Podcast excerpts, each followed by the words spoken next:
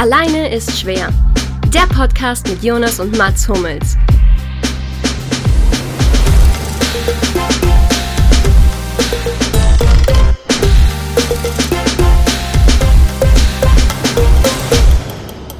Ja, herzlich willkommen zur jetzt schon zweiten Folge unseres kleinen Podcasts hier. Äh, Jonas und ich haben uns wieder zusammengefunden in verschiedenen Städten auf verschiedenen Kontinenten, um ein bisschen über das Geschehen der letzten Tage und zwei Wochen zu quatschen. Und ja, da sitzen wir nun, haben diesmal sogar eine kleine Struktur reingebracht, eine kleine Guideline sozusagen.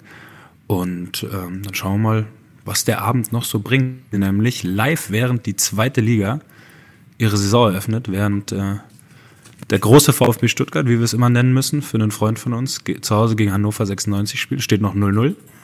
Das erstmal als wichtigste Information. Und äh, live währenddessen quatschen wir ein bisschen. Ja. Ohne dass ich das Spiel gucke, muss man vielleicht erwähnen. Guckst du es? Nee, ich guck's nicht. Ich kann auch hier Auch gar nicht, weil ich weiß gar nicht, wie man in äh, Amerika Freitagsspiele der zweiten Liga anschaut. Muss ich auch zugeben, dass ich das nicht in Erfahrung gebracht habe bislang. ja, es wird uns ja auch nur ablenken. Und damit habe ich jetzt schon wieder zu einem Thema geführt, was eigentlich gar nicht Zum Thema- nicht angesprochen werden sollte. Struktur, ne? Ja, das hat wunderbar geklappt mit der Struktur. Ja, genau. Also wir wollten im Endeffekt ein bisschen allgemein über den US-Sport reden. Ich bin ja hier gerade eh noch in den USA. Du hast jetzt eine Weile da verbracht, hast ein paar Spiele gemacht, auch gegen MLS-Vereine. Wie fassen wir den Sport auf? Was passiert da so? Was ist aus unserer Sicht ein bisschen anders? Das sind so die Themen, die wir, die wir da behandeln. Dann gibt's eine Rubrik, auf die wir uns, glaube ich, sehr freuen. Unsere Lieblingssportbücher. Wir hatten es letzte Woche mal ganz, ganz kurz angerissen schon, ähm, dass man natürlich auch darüber lesen kann, nicht nur schauen muss. Und Ja, dabei übrigens einmal kurz Props an diejenigen, die das bei Twitter angeregt haben. Das kam jetzt nämlich, die Idee kam nicht von uns direkt, sondern habe ich bei Twitter gelesen, die mir nahegelegt wurde und habe ich mir gedacht, das passt doch wunderbar. sehr gut, sehr gut. Das Ja, ich eifrige möchte, dass die auch dann Leserschaft. Anerkennung kriegen. Ja, diese Leute sollen Anerkennung kriegen, wenn sie aufmerksam zuhören und guten Input liefern. Genau.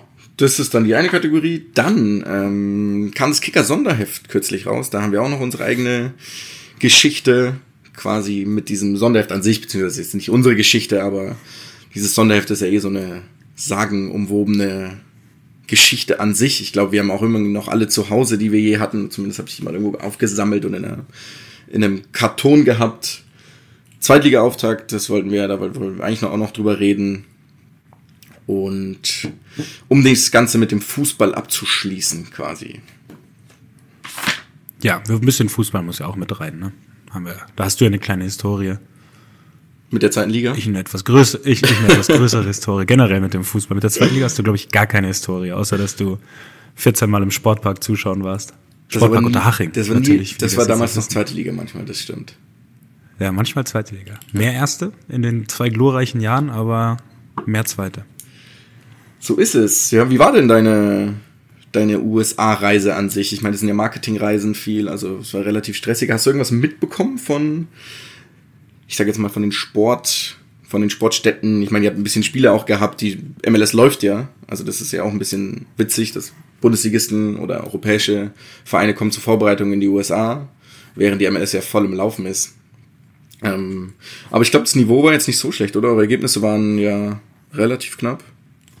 Äh, ja, das war wirklich gut. Wir haben gegen äh, die Seattle Sounders gespielt, in Seattle, in deren heimische Arena. Auch äh, spektakuläres Stadion, spektakuläre Show mit Feuer, mit, ich glaube auch, als sie getroffen haben, gab es auch, ein, gab's auch ein Feuer irgendwo in der Ecke des, des Stadions. Ähm, haben auf dem Trainingsgelände der Seattle Seahawks trainiert. Also die Footballmannschaft, was wirklich auch sehr imposant war.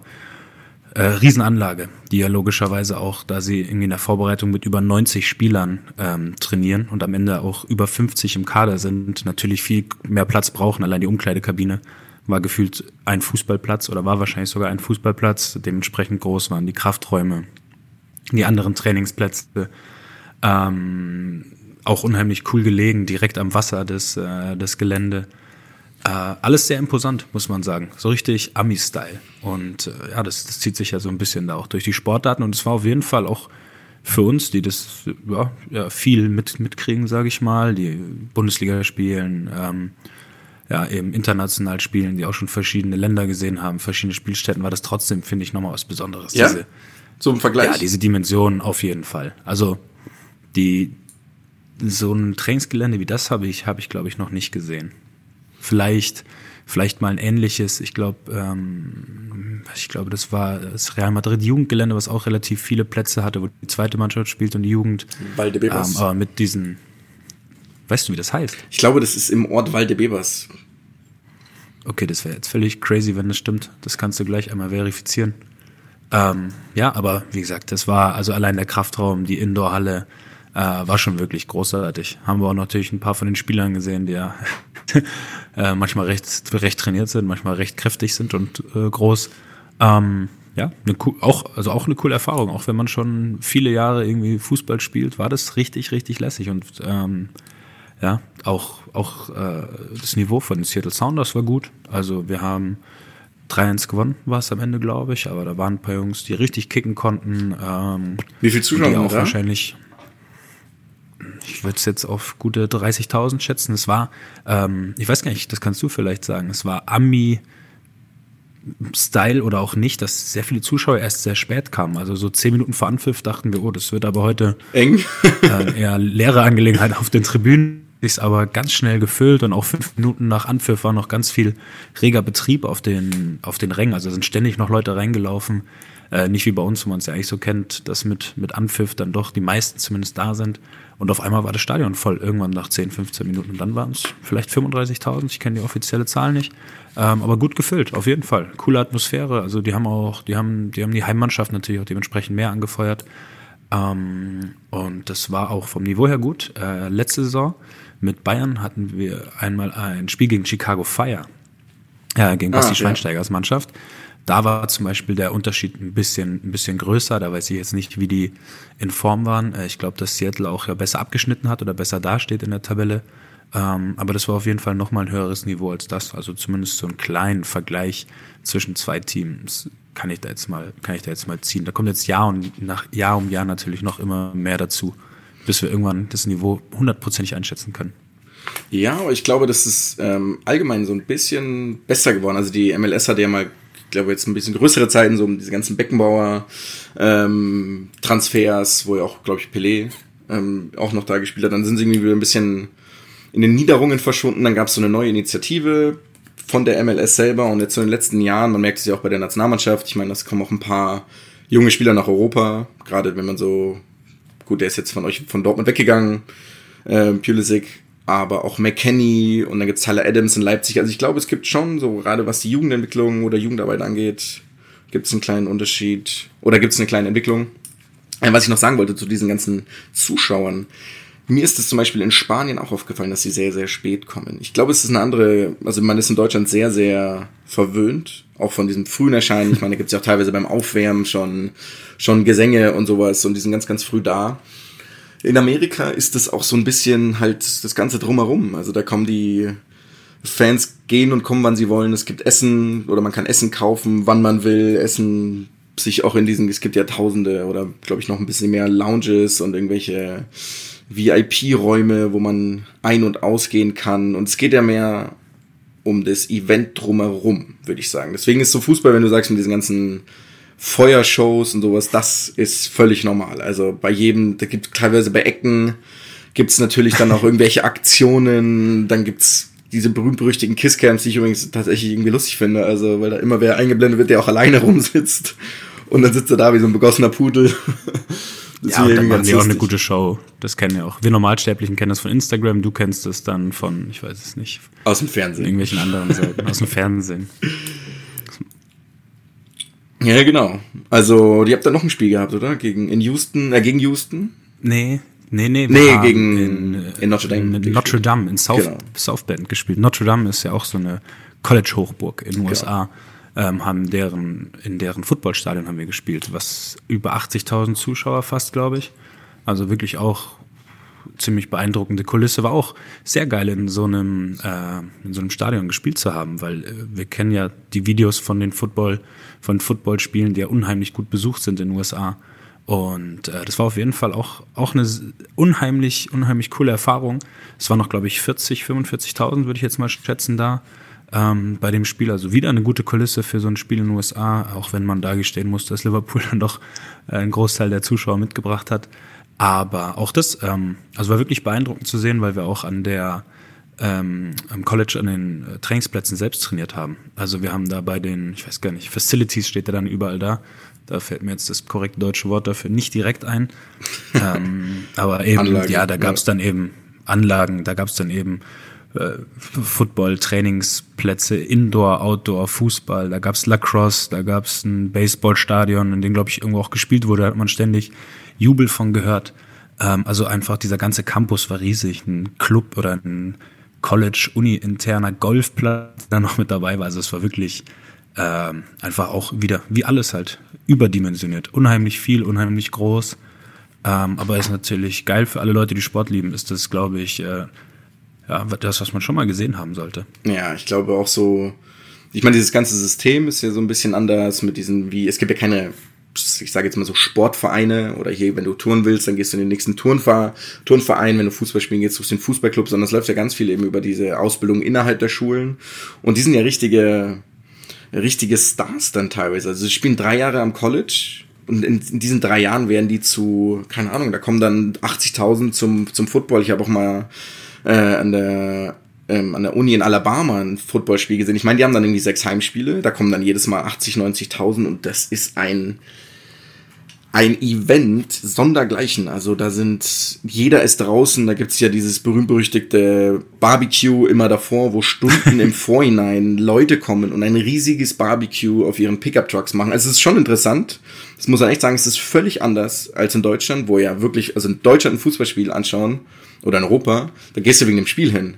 Und ich habe das Gefühl, dass es in Amerika genau das ist. Da gehst du ja hin wegen des Events, wegen dem, du willst irgendwie unterhalten werden. Deswegen kommen ja auch diese ganzen, diese ganzen Shows. Also das finde ich, ich finde es wahnsinnig interessant an sich. Einfach so, wie unterschiedlich die Motivationen sind beim Sport.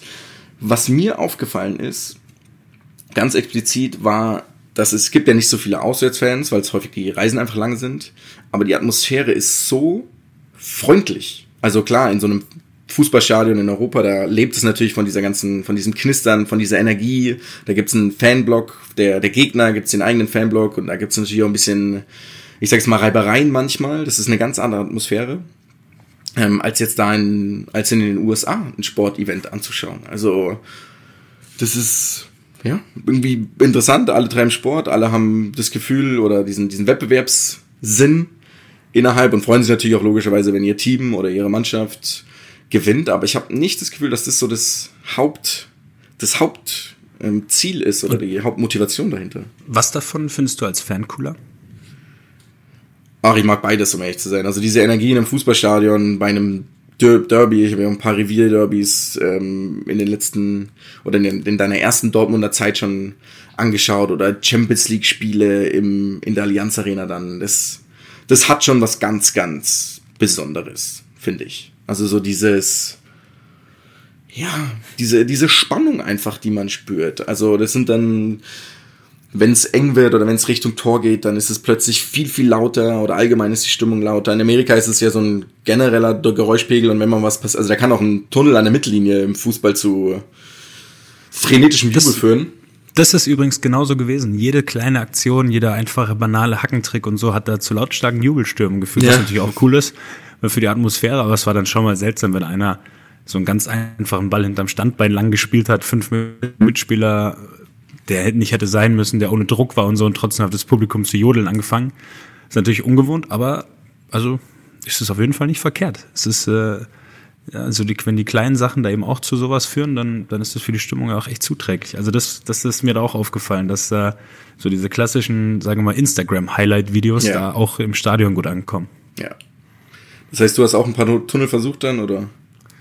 Ich habe, glaube ich, keinen Tunnel versucht. Ich wurde aber einmal ausgespielt, wo es ein lautes, äh, ein lautes Jubeln dann im Stadion gab. Da hat mich, da hat mich einer in der Außenlinie einer ausgedribbelt und alle fanden es ziemlich geil. Tja, Ähm, so schnell ja, deswegen ne? hatte ich leider nur eine Szene. Ich hatte vorher, vorne einen absolut missglückten Außenrissabschluss, den ich danach versucht habe, als Pass zu deklarieren, weil, das, weil, er so, weil er so, so misslungen ist.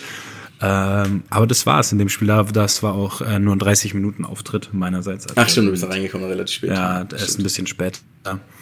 Ähm, und auch muss man sagen, mit äh, der Vorbelastung dem Kunstrasen war das Ganze dann ein klein bisschen ruhiger, als es vielleicht dann gegen Liverpool drei Tage später war. Ja, ja, ansonsten, was hast du noch? Ich meine, wir sind NBA-Fans, da haben wir ja irgendwie schon drüber geredet. Ich habe letzte Woche auch ein, ein Baseballspiel zum ersten Mal in meinem Leben angeschaut vor Ort. Ähm, Atlanta Braves gegen Washington in Atlanta. Schönes neues Stadion, aber dieser Sport an sich, das erste Mal in meinem Leben Baseball geschaut.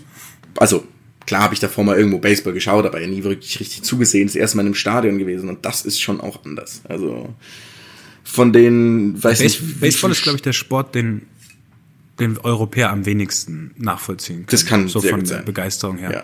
Weil alle anderen Sportarten, NBA oder die NFL, kriegen ja auch irgendwie großen Zuspruch bei den deutschen, ich kann jetzt irgendwie nur so das, was ich damit kriege, bei den deutschen Fans, äh, wird viel geschaut, wird live übertragen, sei es eben im Fernsehen oder im, im Internet. Aber so vom, vom Baseball kriege ich das zumindest gar nicht mit. Falls es jetzt komplett falsch sind, können sich natürlich alle tausenden Leute melden und, und sagen, dass sie Baseball generell immer gucken, jeden, keine Ahnung, haben die einen Hauptspieltag, jeden Ich, also das Sonntag Witzige ist ja, was ich jetzt sagen wollte, ich Oder war, ich war letzte Woche Donnerstag da. Also Donnerstag hat Atlanta gegen Washington gespielt. Das hat irgendwie viereinhalb Stunden gedauert oder fünf Stunden. Fun Fact, danach war noch mal ein Konzert. Also die haben einfach ein Konzert dann aufgebaut. Also ich meine, die sechs Stunden Unterhaltung davor reichen ja noch nicht, dann musst du noch mal ein Konzert geben. Das war witzig, immerhin war es im Preis inklusive. Dann aber, das eigentlich Witzige ist, die haben am Donnerstag, am Donnerstag gespielt, wo ich da war. Dann am Freitag haben die Atlanta Braves wieder gegen Washington gespielt. Und am Samstag haben sie wieder gegen Washington gespielt. Der hat dreimal in Folge dasselbe Spiel gehabt. Oder bist du sicher, dass du nicht Cricket geschaut hast? Ich habe nicht Cricket geschaut, Was? auch kein Australian Football. Das war einfach, es war Fakt. Was ja über fünf, über fünf Wochen dauert. Ich habe keine Ahnung, ein Cricket-Spiel kann auch Tage dauern, oder? Du, Cricket war nicht auf meiner Bucketlist, deswegen habe ich noch weniger Ahnung davon. Nein, du hattest einen Auftrag. einen, einen einzigen. Ich google mal direkt Cricket. Ja. Ich meine, ich fand's Ich dann glaube, Cricket-Spiele dauern ewig. Du musst mal kurz eine halbe Minute Das überbrücken. ist gar kein Problem. Ich meine, am Anfang war es ja auch irgendwo ganz interessant. Ich habe tau tausende Fragen gehabt und da sind so viele Freaks, die auch alles wissen über den Sport. Also kannst du natürlich auch mit denen sofort in, irgendwie ins Gespräch kommen und die haben mir dann auch jede, jede Frage gestellt, so die man fragen kann und da werden auch dann Statistiken erhoben, also gerade so diese ganzen, gibt, gab ja mal einen Film vor ein paar Jahren, ähm, Moneyball heißt der, wo quasi statistisch berechnet wird, wie man Erfolg haben kann, wie viel Innings man. Ich kenne mich wirklich nicht aus, deswegen ähm, es ist jetzt nur so brachiales ähm, Wissen. Und das ist ja auch interessant. Das gibt's ja bei Houston genauso, diese ähm, nur noch nur noch quasi nah am Korb oder Dreier zu schießen im Basketball bei den Houston Rockets und so diese, diese Herangehensweise ist so analytisch, so statistisch. Es gibt eine Million Statistiken in der NBA, eine Million in der NFL, im Baseball sowieso. Das fand ich dann schon wieder interessant. Und die Leute kennen sich aus, die schauen so viel und ja, ich habe festgestellt, es wird wahrscheinlich nicht mein Sport in der Zukunft. Äh, da ist mir irgendwie so wenig passiert Ja, und ich den, kenne mich ja den nicht werden wir aus. wahrscheinlich nicht, den werden wir nicht so oft behandeln hier. Aber hat mal Erwähnung gefunden. Über Aber auch da Cricket, gab's, äh, übrigens. Nur ganz kurz. Ja. Eine ganz kurze Beschreibung zum Cricket, weil mir das sehr, sehr gut gefällt. Ich hoffe, dass ich jetzt nichts irgendwie was Falsches angeklickt habe. Es werden daher äh, zwei Innings je Mannschaft ohne Overbegrenzung gespielt, was auch immer das heißt. Jeder Spieltag ist in drei zweistündige Spielabschnitte geteilt, die von einer Mittagspause, Lunch von 40 Minuten und einer Teepause von 20 Minuten Dauer unterbrochen sind. Das ist die Beschreibung zur Spiellänge, die ich jetzt hier herrlich. gefunden habe. Soll Also mal das, ausprobieren. das, wir, reden, wir reden schon mal von sieben Stunden Spieldauer auf jeden Fall. Also es kann sich anscheinend auch mal über Tage dann hinziehen. Gut, das können ja Wimbledon-Spieler auch im Tennis, haben wir ja gelernt in den letzten Das, Jahren. das stimmt. Aber wenn das die Regelspielzeit ist, dann wäre das natürlich, das wäre wär eine Ausdauersportart auf Chapeau jeden, Fall. Dazu, dazu finden wir in, in Zukunft noch mal mehr zum Cricket, zur Dauer von Cricket. Das längste Spiel oder sowas. Das, da kriegst du mal eine schöne Frage gestellt. Aber davon können wir uns wieder ein bisschen, was du gerade erwähnt hast, was ich ganz spannend fand, war eben die äh, Rockets, die Houston Rockets, Ja. ähm, mit diesem extrem analytischen Ansatz. Äh, es ist ja jetzt im Basketball eigentlich nicht allzu viel passiert in den letzten Tagen nochmal zusätzlich. Das muss man jetzt nicht äh, Bei Greg Monroe zu den- lieben und gerne schauen. zu Bayern gewechselt ist. Greg Mon Monroe zu Moose, zu, zu den Bayern Basketballern, das stimmt.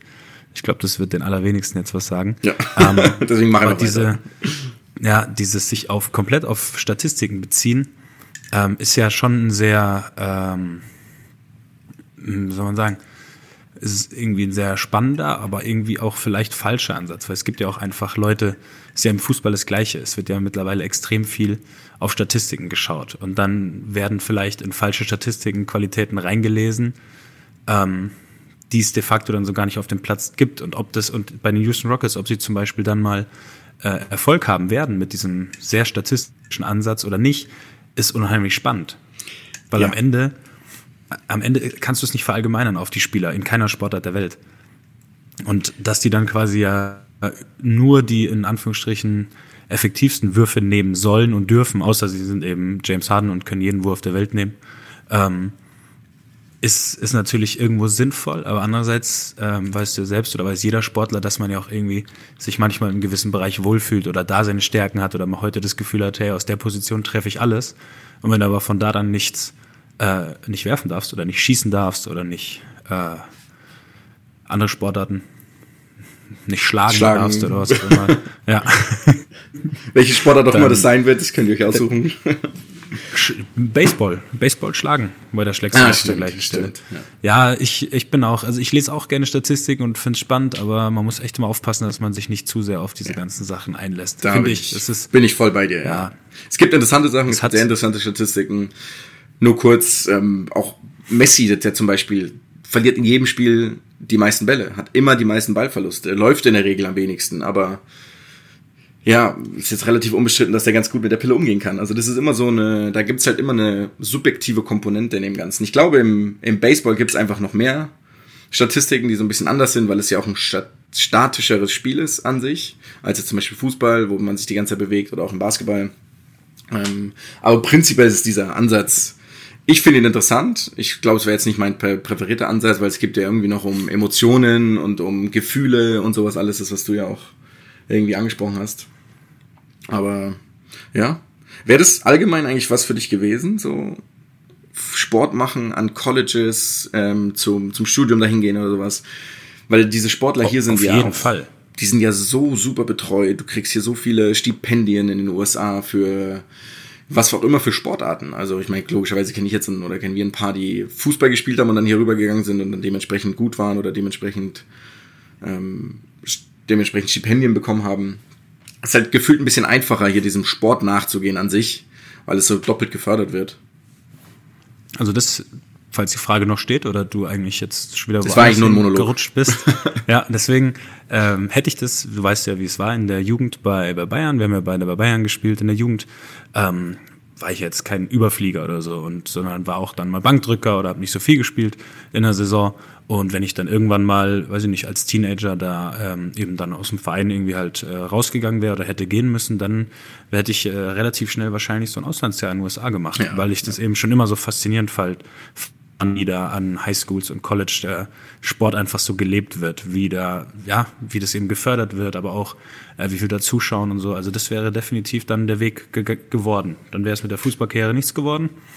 Ähm, dann könnten wir jetzt nicht darüber erzählen oder vielleicht auch doch. Aus einer anderen Perspektive. Aber ja, aber dann ähm, hätte ich das auf jeden Fall machen wollen. Ich glaube, das ist für, für junge Sportler ist das, glaube ich, wirklich was Cooles. Nochmal Ja. eine ganz andere Perspektive damit zu nehmen.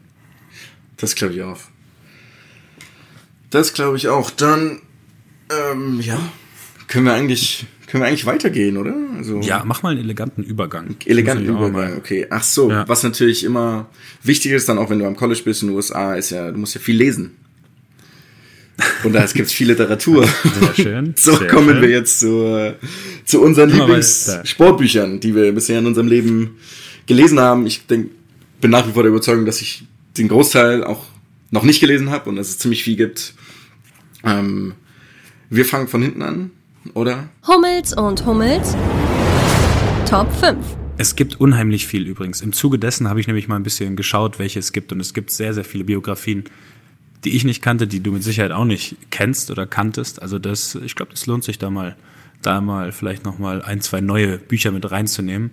Aber ich würde sagen, wie du es schon sagst, wir machen mal eine kleine Rangliste von fünf bis eins. Ganz klassisch, wie es, glaube ich, jeder Podcast der Welt macht, sagen alle erstmal ihren fünften Platz, sagen kurz was dazu, warum der da hingekommen ist und sagen dem anderen, warum die eigene Wahl besser ist als die des anderen. was hältst du davon? Es ist, klingt, klingt nach einem Traum auf dem Plan. Es klingt wirklich nach einem Perfekt. sehr ich sag, eh, wir haben, wir haben, ich sag, wir haben eine komplette Übereinstimmung und ein Buch, das wir beide auf einem ähnlichen Platz haben. Das wirst du gleich Da sehen. bin ich jetzt gespannt. Da bin ich sehr gespannt. Ja. Ähm, dann Äh, fange ich mal an. Einfach mal anfangen. Willst du anfangen? Nein, fang dann fang du an. an, wenn du unbedingt, wenn du Ähm, unbedingt, wenn du darauf bestehst. Unbedingt. Mit meiner Nummer 5. Es ist das Buch Fußballgefühle von Axel Hacke. Es ist so ein bisschen unterschiedlich. Also Axel Hacke, Ästhet, ähm, Journalist, schreibt, schreibt eine Kolumne oder hat eine Kolumne im Ästhet-Magazin, die übrigens sehr zu empfehlen ist. War aber auch mal Sportreporter und ist Sportfan, wie er selber von sich sagt. Und er hat dieses Buch geschrieben, das heißt eben Fußballgefühle, kam ungefähr raus so zur WM 2014, glaube ich. Habe ich irgendwie noch so in Erinnerung. Ist schon ein paar Jahre her, dass ich das gelesen habe. Ähm, und er beschreibt quasi einfach seine Emotionen zu diesem Sport und wie er ihn auffasst und hat unendlich viele lustige Namen, die er dann immer aufzählt und irgendwie, ich weiß nicht, da geht's von ähm, Darlington Omodiakbe über, weiß ich nicht, noch ein paar andere, die einfach, so wie er Fußball empfindet. Also er sagt jetzt nicht, dass er irgendwie großartiger Fan ist von irgendeinem Team, aber er hat einfach eine große, große Beziehung dazu und ist halt so ein bisschen, ist halt eher, ich sag jetzt mal, ein poetischeres Buch oder irgendwie, das ist jetzt keine Biografie oder da wird nicht irgendwas beschrieben, aber es ist eben sehr, sehr interessant, einfach, dass es seine Perspektive auf den Sport ist. Und ich mag einfach die Art, wie er schreibt. Deswegen ist das meine Nummer 5. Das klingt erstmal nach, guten, nach einer guten Empfehlung. Und weil der Name Darlington Omodiakbe wahrscheinlich nicht mehr allzu oft vorkommen wird hier, Oh möchtest du einmal erwähnen, welchen wahrscheinlich ultimativen Rekord er für alle Zeiten aufgestellt hat? Ähm, Darlington Omodiak. Weißt du es noch? Ist fünfmal in Folge abgestiegen, sechsmal in Folge abgestiegen, Fünf, fünfmal? ich glaube fünfmal, fünfmal in Folge. Aber war das mit drei oder vier oder fünf verschiedene? ich glaube mit Vereinen? allen Vereinen, also mit fünf verschiedenen Vereinen in Folge, oder Ich, nicht? ich glaube auch, dass es, ich glaube auch, dass es fünf verschiedene Vereine Über, waren. weiß ich nicht, absoluter- Wacker Burghausen, Duisburg, in Haching hat er auch mal gespielt. Haching auf jeden Ich glaube, damit Fall, ist er ja. auch aus der zweiten Liga abgestiegen. Naja. Hat so hat da, da liegt ein Omo Diakbe auch seine, seine Erwähnung hier gefunden. Ja, das ist, also das dürfte wirklich Rekord für immer sein. Der Name löst immer das Gleiche aus. Ja, immer. Pass auf, äh, hier schauen wir mal. Unterhaching, Jena, Osnabrück, Rot-Weiß-Aalen, Wacker Burghausen. Das sind die Vereine, mit denen er Da, abgestiegen ist. damit ist er und damit ist er fünfmal in Folge, also auch mit fünf verschiedenen Vereinen abgestiegen. oder, ist er, oder, ist er mit, oder ist er mit Haching zweimal abgestiegen? Sekunde. Das kann auch sein. Wobei, dann müsste er 2000. Nee, also ich glaube, mit Haching kann er nur Er ist- einmal abgestiegen sein. Nee, er ist nur einmal abgestiegen. 2002 ist er gekommen, aber da sind sie schon in die zweite Liga wieder Genau. runter, glaube ich, ne? Ja. Okay. Das war ein kurz, ganz, das war jetzt schon wieder viel zu lang für nur einen fünften Platz eigentlich.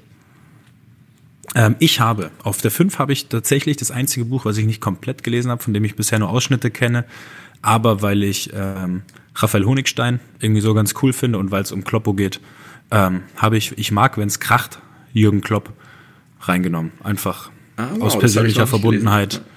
Ja, aus persönlicher Verbundenheit. Ähm, hatte auch mal, glaube ich, ich glaube ehrlich gesagt, dass ich zu dem Buch auch eben mit dem Raphael Honigstein mal telefoniert hatte und dass da irgendwas drin vorkommt.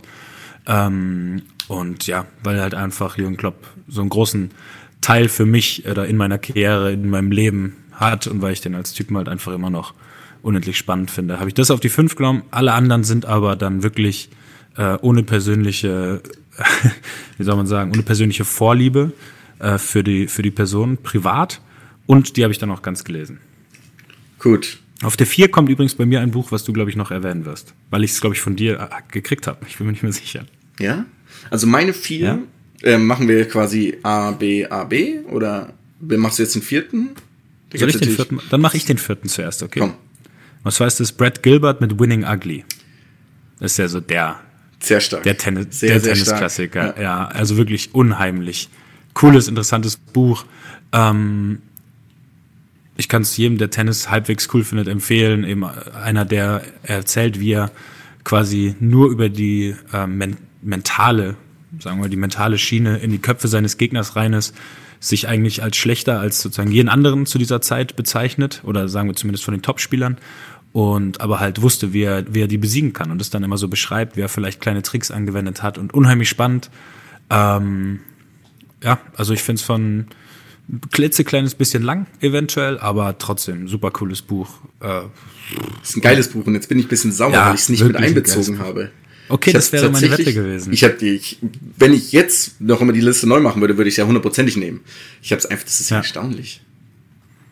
Habe Ja, ich das- vergessen. Es ist wirklich ein Deswegen habe ich gegoogelt, einfach gute Sportbiografien. Also das ist eins, ein- sonst würden wir es nicht reinnehmen, eins der besten. Ja. Interessant. Hätte auch eine höhere Platzierung verdient gehabt, aber ich wollte, ich wollte. Da geht es ja äh, allgemein um Nuancen, keine das weißt du ja. Das ist ja, das war so minimale. schwierig. Ich habe halt gedacht, du hast den bestimmt höher ein, du hast den bestimmt höher eingeordnet. Ich hätte nicht gedacht. Ich glaube, es wäre unter meinen Top hast. 3 gewesen, ja. Ja. Aber Krass. dann hau mal deine Top 4 raus. Meine Top Deine 4 vierte. ist ähm, das Buch The Winner Within von Pat Riley. Legendäre Basketballcoach, ähm, damit diese, diese ganze Showtime-Lakers-Zeit geprägt hat. Ist ein sehr, sehr spannendes Buch, finde ich. Ähm, ist schon ein bisschen älter. Ich glaube irgendwie, weiß ich nicht, Anfang der 90er, Mitte der 90er geschrieben. Und da erklärt er quasi, wie man zum, also was es für Wege hinten hingibt zum Erfolg, dass man natürlich immer Misserfolg hat. Und einen ganz, ganz spannenden Term, den ich mir daraus gemerkt habe, war, ähm, er hat es The Disease of Me genannt. Quasi die, wenn du Erfolg hast, warum es so schwierig ist, nochmal Erfolg zu haben als Trainer. Weil, ähm, das ist seine Begründung, jeder einzelne Sportler oder Teil dieser Mannschaft seinen eigenen Anteil überschätzt dadurch. Und sagt er, hey, mit mir wurden wir Meister letztes Jahr, deswegen muss ich jetzt diese Rolle noch mehr übernehmen oder habe deswegen die Gründe, warum ich hier verdienen muss oder häufiger spielen oder sowas. Und das ist wirklich sehr interessant. Ähm, ist kurzweilig, gut zu lesen.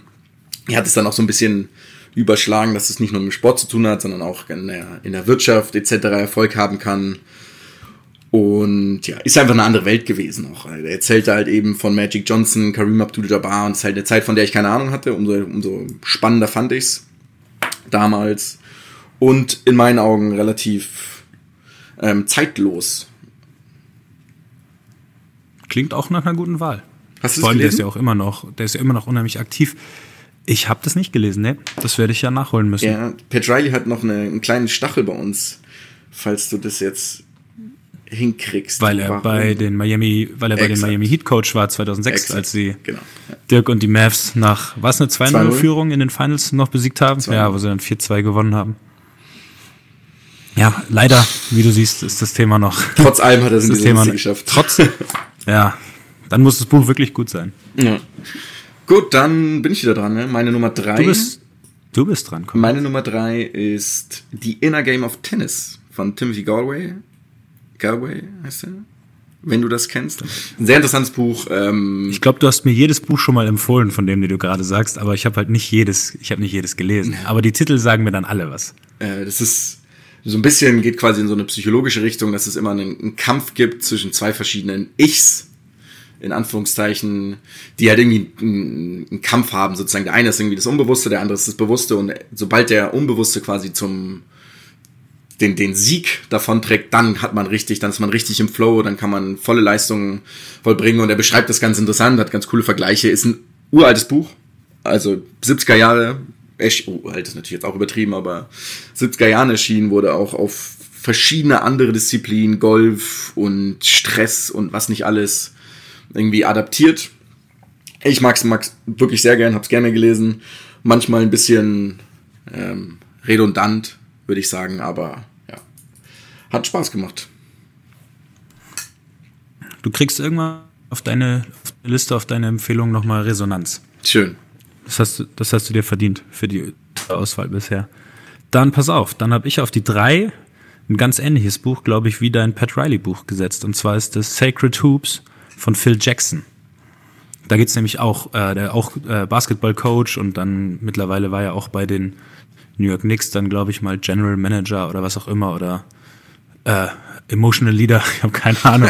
ähm, Aggressive Leader Auf jeden Fall auch. eben. Ich glaube, das war er nicht, weil er wird ja so als Nee, Zen-Meister nicht. bezeichnet. Ja, Mark von So Bommel ganz damals. besonders. Er war das komplette Gegenteil. Ja, exakt. Er war, ja, er war der Antipol zu Mark von Bommel. Ähm, auch eben, der war Coach von den Chicago Bulls Mitte der 90er von Michael Jordan, von der, äh, wie ich weiß nicht, wie oft sie Meister wurden, auf jeden Fall von der Meistermannschaft, war danach bei den Lakers, hat auch da mit, äh, ich glaube, hat auch die Zeit mit Kobe Bryant und Shaquille O'Neal mitgemacht, das weiß ich jetzt nicht 100%, aber auf jeden Fall mit Kobe Bryant, so sein Umgang mit diesen Stars, wie er die eben versucht hat, in diese Rolle reinzubringen, dass sie trotzdem für das Team arbeiten. Ähm, und er ist ja auch der Erfinder der Triangle Offense. Exakt. Ähm, und hat eben auch so dann da beschreibt, wie er eben versucht, es seinen Spielern nahezubringen, ähm, dass eben auch jeder Spieler, eben auch an Michael Jordan, sich diesem System unterordnet und am Ende davon profitiert. Also das ist wirklich auch ähm, für alle, glaube ich, die Bock haben, auf irgendeiner Ebene Sportler Trainer zu sein, ist es, glaube ich, es ist, glaube ich, extrem cool. Ähm, ich müsste jetzt mal rausfinden, ob ich das auf Deutsch gelesen habe oder auf Englisch. Ist Das gibt's mit Sicherheit übrigens auch auf Deutsch. mehr oder weniger ganz oben auf meiner nächsten Sportbuchliste, dieses Buch. Ich habe es nicht gelesen, ähm, finde aber gerade diesen ganzen Teil mit dem Umgang mit Stars interessant, weil das gerade relativ gute Sportler sind ja häufiger mal so ein bisschen egozentrisch und das ist dann schon immer mal spannend, wie verschiedene Trainer damit umgehen, wie verschiedene Trainer, was für Ansätze man hat, wie auch die Das Charaktere kann ich dir auch sind. aus Spielersicht sagen, das ist ganz interessant. Wie geht man denn mit, Mit ganz- mit, mit ganz- exzentrischen Innenverteidigern um? Aber man muss sie einfach machen lassen. Hat ich glaube sogar kürzlich gesagt, dass du nicht immer ganz handsam warst Er oder nicht so ganz leicht Er hat gesagt, nicht immer ganz, nicht immer ganz pflegeleicht, Pflegeleicht. aber das ist ja auch, das ist ja auch nichts, was, was ich abstreite. Was, was wichtig war, äh, einmal gehen wir auf diesen Punkt ein jetzt, dass er auch gesagt hat, immer das große Ganze im Blick, das war wichtig. Das stimmt, Ich bin nicht ganz das stimmt. pflegeleicht, aber zumindest. Zum Wohle aller. Dann zumindest versuche ich es zum Wohle aller. ähm, das ist zumindest der Gedanke dahinter. Ja, aber das so, eigentlich wollen wir auf diese Dinge gar nicht so extrem Stimmt, eingehen, stimmt. aber na klar, so eine Spitze von dir, die muss natürlich wieder sein. äh, ich glaube, jetzt habe ich gar nicht so viel gesagt zu dem Sacred Groups, aber Doch, du hast auf jeden Fall. gesagt. War gut.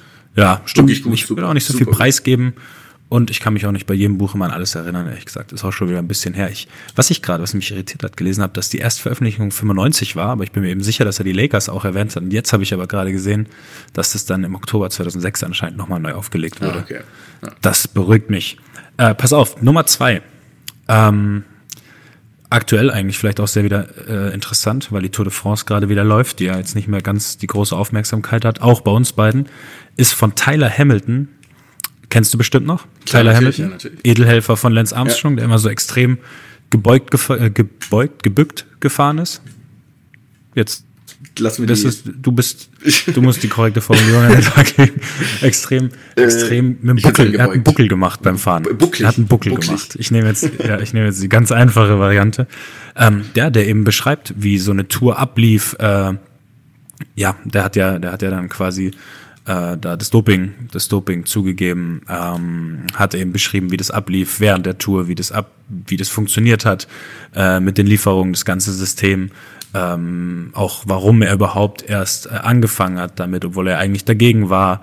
Auf jeden Fall unheimlich, unheimlich interessant. Also ja, Das klingt nicht, sehr gut.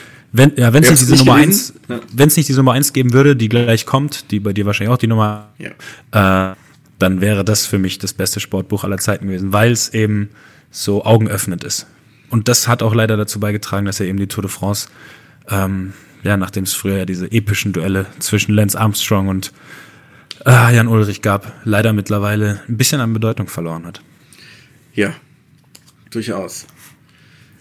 Dann mache ich die zwei und dann die eins ist eh dieselbe.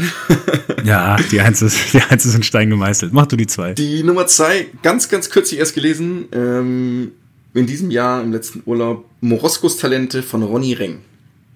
Ähm, ganz Was, allgemein. wer? Moroskos Talente von Ronny Reng. Über Lars Okay, also Ronny Renk kenne ich, aber Es ist ein sensationelles Okay, Buch tatsächlich. Also allgemein gehört. Ronny Reng. Ich hätte auch noch zwei, drei andere Bücher, die Robert Enke Biografie, ähm, das Buch Spieltage. Das sind ganz, ganz hervorragende Bücher. Es ist ein sehr guter, vielleicht mein Lieblingssportautor. Ganz nebenbei noch ein wirklich sehr, sehr angenehmer, netter Mensch. Ähm, deswegen ist es quasi Moroskos Talente stellvertretend, weil ich das jetzt kürzlich gelesen hatte und geht um Lars Morosko, ein Scout, der über Umwege, der kommt aus Berlin, ist Berliner durch und durch und beschreibt diese ganze, seine Emotionen zum Fußball. Ganz nebenbei jetzt wieder Jugendleiter bei Union Berlin oder Jugendchefscout, glaube ich, geworden. Ich will nicht so viel spoilern von dem Buch, lest euch, es ist definitiv, lest euch durch, ist definitiv empfehlenswert und sch- beschreibt diesen Alltag, wie das ist in dieser Fußballerwelt und über- er lebt hier Höhen und Tiefen und lebt natürlich von dem Typen an sich. Dann gibt's noch Peter Überller, ist einer der Hauptnebendarsteller in dem Ganzen. Es ist ein sehr, sehr gutes Buch, wenn man so ein bisschen diese Fußballwelt hinter diesem Ganzen vielleicht auch Glanz und Glamour so ein bisschen mehr verstehen will.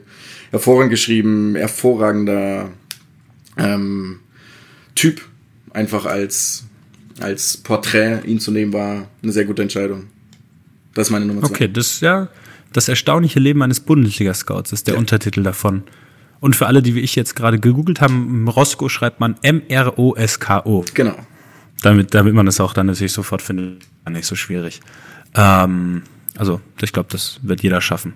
Alles klar, wollen wir dann die Nummer eins ganz kurz einmal nennen, Genau, die bei ja uns beiden Open Geheimnis. von Andrew Agassi ist, ja, Open von Andrew Agassi.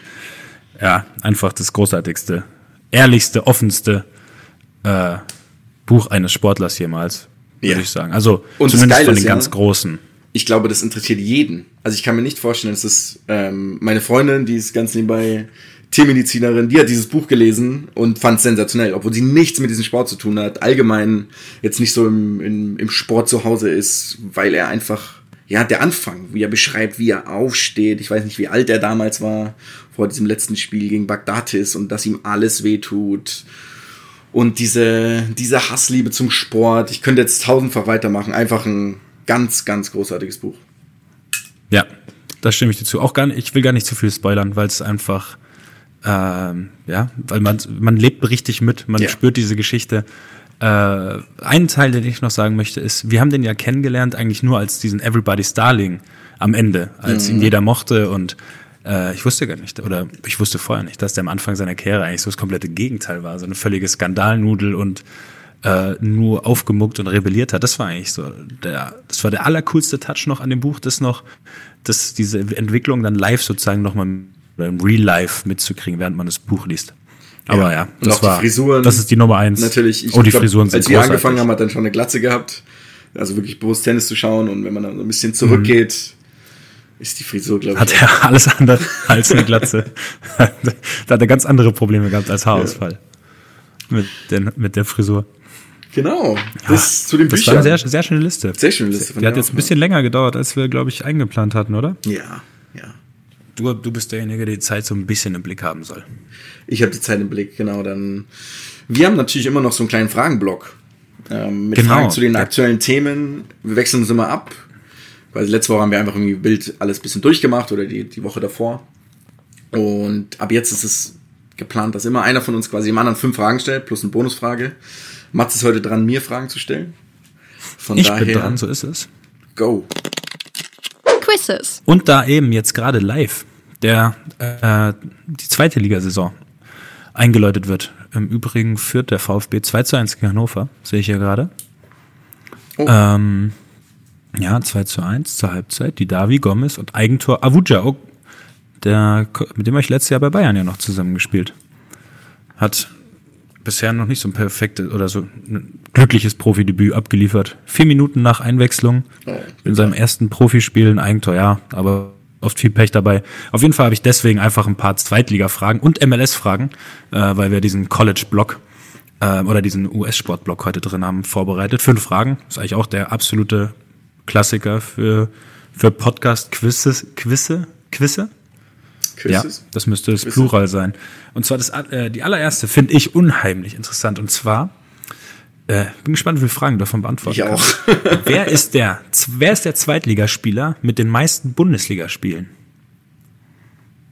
Boah, ich glaube, das ich Aus der, in der aktuellen Saison. in der aktuellen Saison. Also wer, die, äh, aus allen Zweitligakadern, ja. Also nicht generell, sondern wer, der diese Saison in, beim Zweitligisten unter Vertrag steht, hat die meisten Bundesligaspiele gemacht. Puh. Wow, das ist, das ist nicht so einfach. Das könnte schon Mario Gomez sein. Nee, der ist, glaube ich, und der ist, glaube ich, Zweiter oder Dritter in der Liste. Aber Wer es ist denn nicht der erste. Gonzalo Castro. Also ich würde an deiner Stelle jetzt nicht mehr weiterraten. Wieso? Weil es so war. Weil Gonzalo Castro ist die Antwort. Weil Gonzalo, Gonzalo Castro ist die Antwort. Aber Der- ist natürlich jetzt die Wie viele Frage- Spiele hat der gemacht? Boah, der ist Jahrgang 87. Ganz, ganz früh angefangen. Das lass ich mal kurz rot. Das ist die erste Saison, oder? Für ihn in der zweiten Liga? Ich glaube schon. Ich glaube, der hat durchgängig. Der hat mit Leverkusen, äh, mit Dortmund, mit dem habe ich auch zusammen gespielt und mit Stuttgart eigentlich immer erste Liga gespielt. Dann sage ich, dass er 350 Zeit- Bundesligaspiele gemacht hat. Er hat sogar 383. Also wirklich, Wow. das ist eine absolute Hausnummer für einen Spieler. Das, diesen Alt. Ich war richtig erschrocken, als ich das gesehen habe. Weil ich äh, kenne die Zahl tatsächlich nicht genau, aber ich glaube, ich bin bei knapp 300 und bin ja auch nur knapp jünger als der. Das heißt, der hat einfach nochmal zwei Saisons oder drei Saisons Mehr. Ja. mehr in den Knochen. ja. Drei Spiele. Ja. Ähm, pass auf, dann machen wir jetzt, dann machen wir jetzt einfach mit den Zweitliga-Fragen weiter. Die zweite ist auch so ein bisschen aufs Spiel heute bezogen. Wer ist denn der Kapitän von Hannover 96 diese Saison? Boah. Du kriegst, du kriegst Edgar noch einen Pripp. Nee, du kriegst einen Tipp, mit dem habe ich auch schon zusammengespielt. Mit dem hast du zusammengespielt.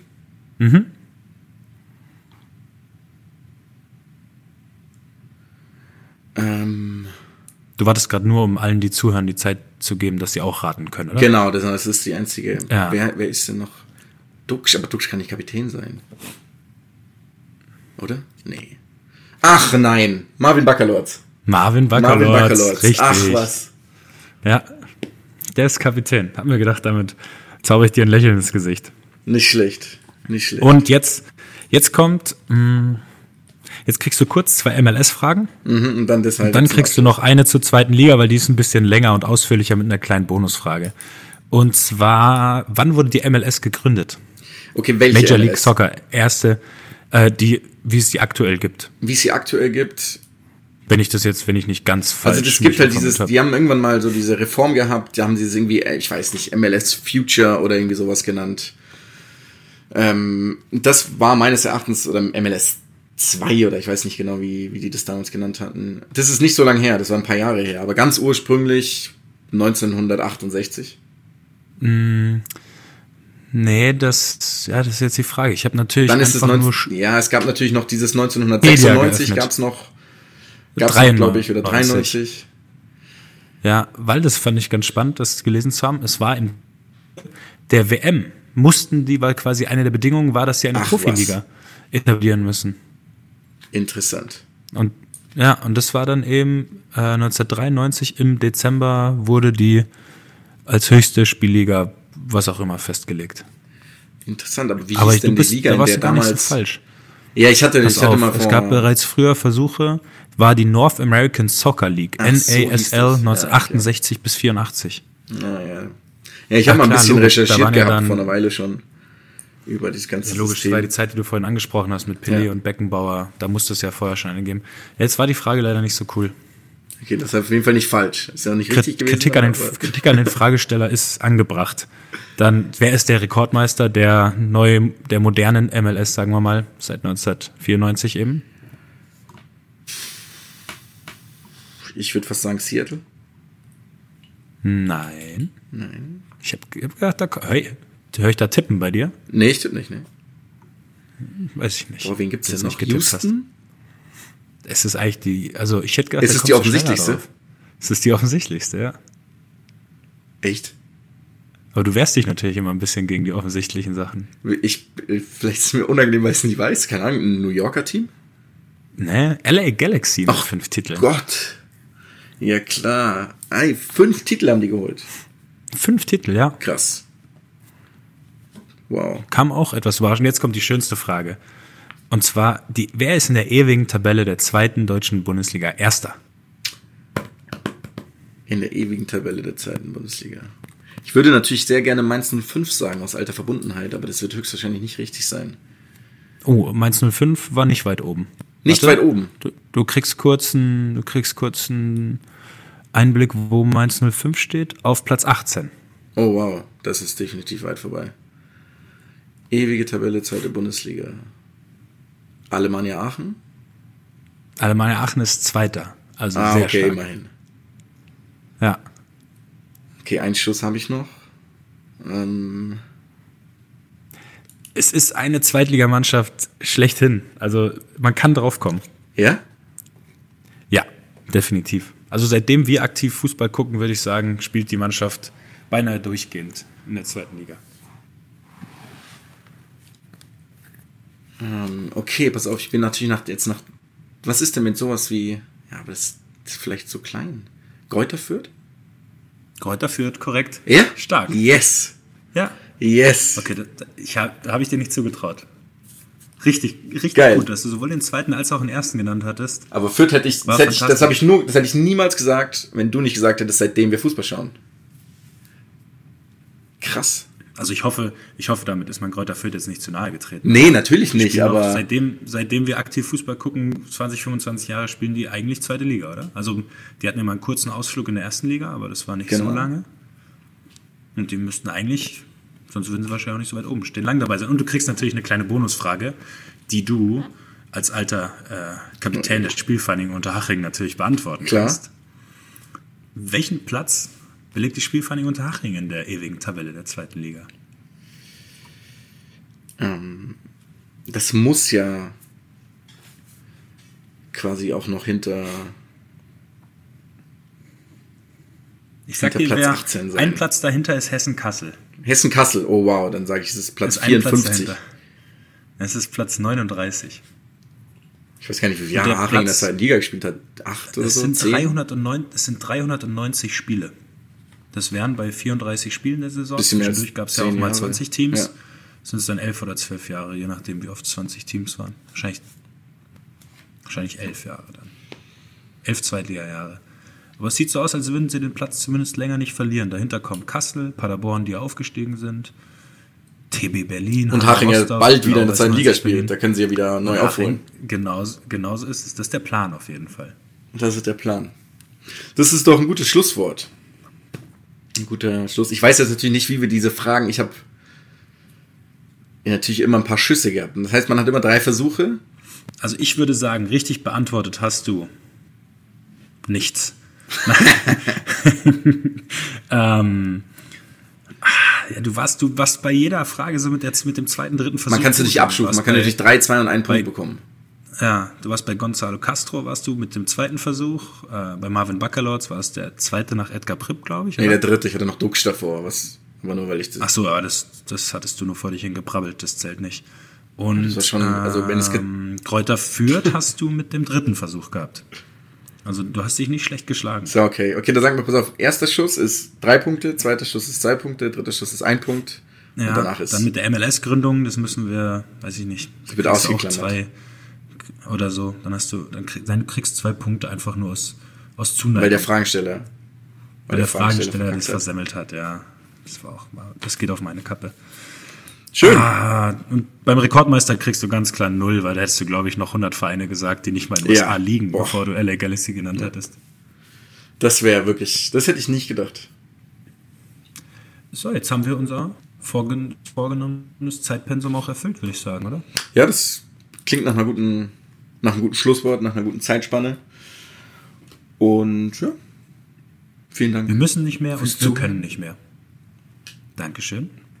Ja, dir wünsche für ich jetzt hin? Für mich geht für mich geht's morgen ins Trainingslager in die Schweiz äh, Nach Bad eine Woche, Ragaz. bevor es dann genau ins gute alte Bad Ragaz zum nicht achten neunten Mal in der Karriere.